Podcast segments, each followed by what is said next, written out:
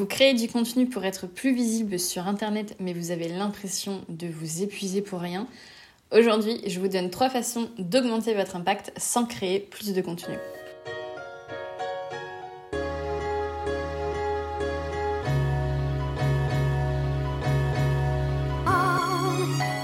Bonjour et bienvenue sur la saison 3 du podcast Entreprendre éthique.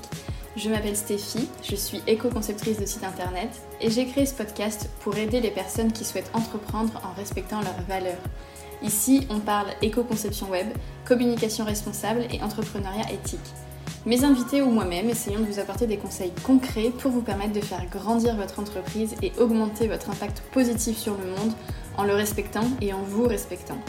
Si vous trouvez ce podcast utile, vous pouvez l'aider à circuler en le partageant autour de vous ou en notant avec 5 étoiles pour qu'il remonte dans les algorithmes des plateformes d'écoute. Je vous laisse avec l'épisode du jour bonne écoute. Bonjour tout le monde, je suis ravie de vous retrouver dans un nouvel épisode où on va parler création de contenu et personnellement moi c'est un sujet que j'adore.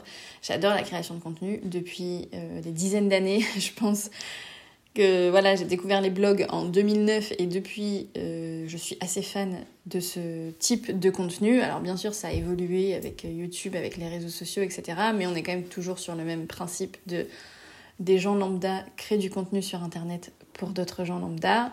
Et j'ai toujours adoré ça. Et aujourd'hui, c'est vrai que beaucoup, beaucoup, beaucoup d'entrepreneurs et d'entrepreneuses utilise la création de contenu pour se faire connaître parce que c'est une stratégie un peu plus slow, je trouve, un peu plus peut-être durable aussi, mais c'est une stratégie euh, voilà, qui prend du temps et il faut être patient et patiente pour avoir les premiers résultats et que ça tourne bien. Donc on peut vraiment avoir l'impression de s'épuiser à la tâche euh, pour pas grand chose.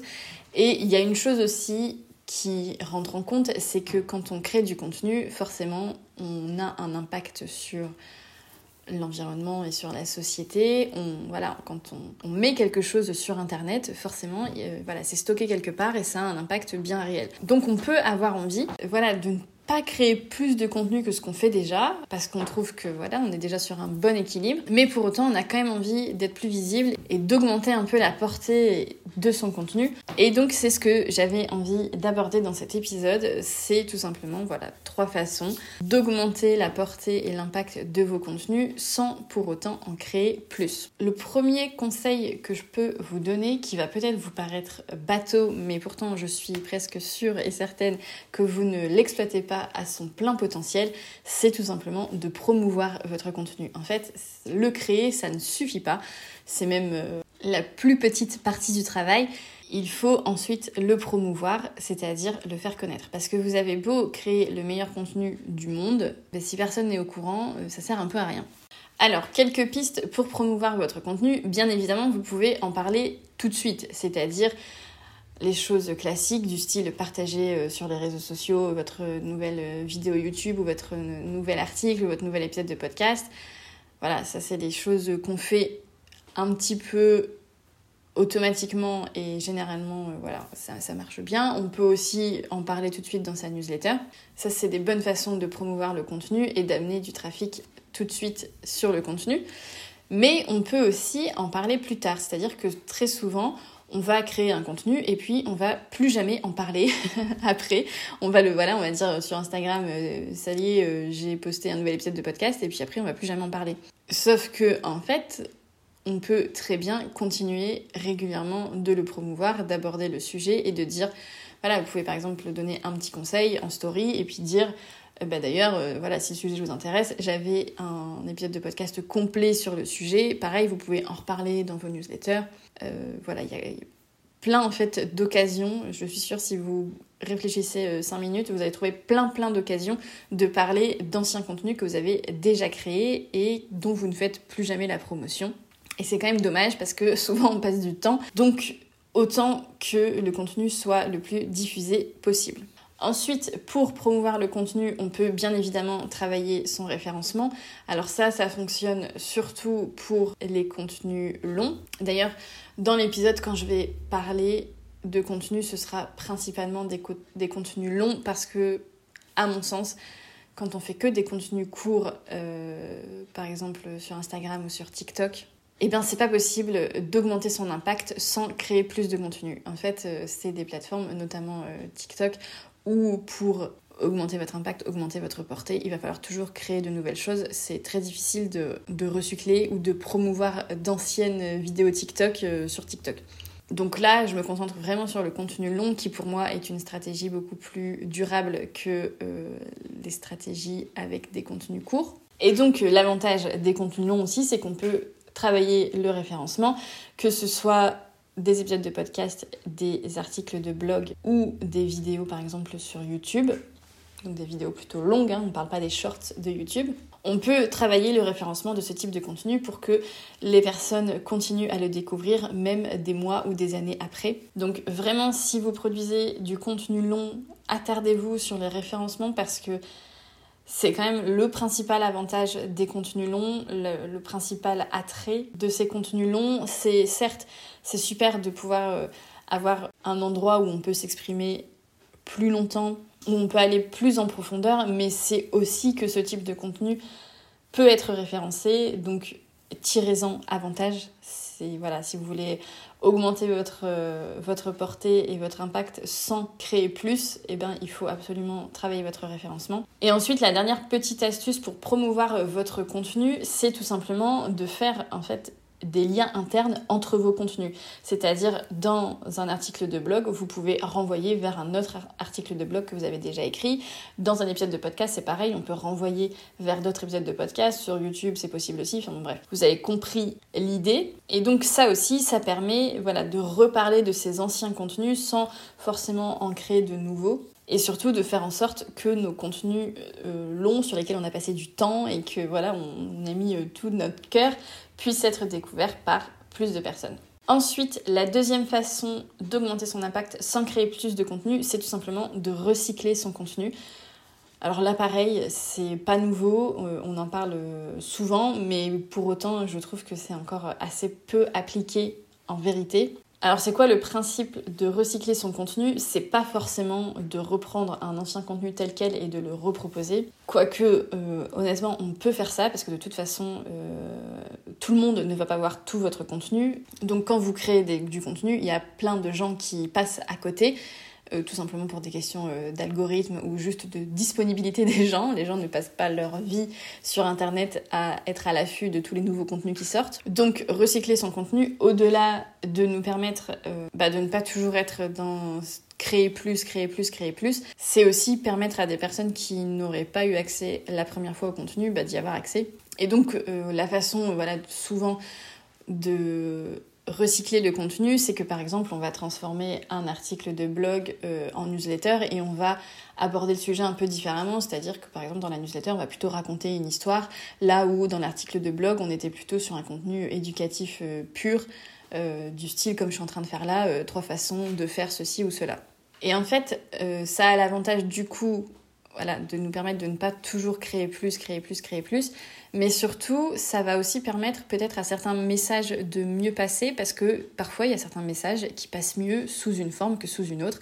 Il y a aussi certaines personnes qui sont plus sensibles, plus réactives à certaines formes qu'à d'autres. Donc clairement, si vous avez envie d'augmenter votre impact, euh, c'est bien de proposer les messages que vous souhaitez faire passer sous différents formats. Et ensuite, le troisième avantage euh, du, recyclage de contenu, c'est qu'au-delà du fait que tout le monde ne voit pas votre contenu, c'est aussi que votre audience se renouvelle. Donc, c'est-à-dire qu'il y a des gens qui partent, il y a des gens qui viennent, euh, qui arrivent, c'est voilà, c'est normal, c'est le flot naturel euh, d'une audience qui se construit. Et du coup, vous, vous pouvez avoir l'impression d'avoir déjà abordé des sujets des milliers de fois, euh, peut-être parfois aussi de vous répéter un petit peu, mais il faut prendre en compte qu'il y a des nouvelles personnes qui arrivent, qui découvrent le, sujet dont vous parlez, et qui du coup ont besoin aussi de, comprendre les bases. Et ça, ça va aussi jouer dans euh, l'augmentation de, votre impact sur les gens, c'est que si vous suivez une espèce de courbe montante en fait euh, sur l'expertise de votre sujet, et que vous du coup vous parlez de sujets de plus en plus niche ou de plus en plus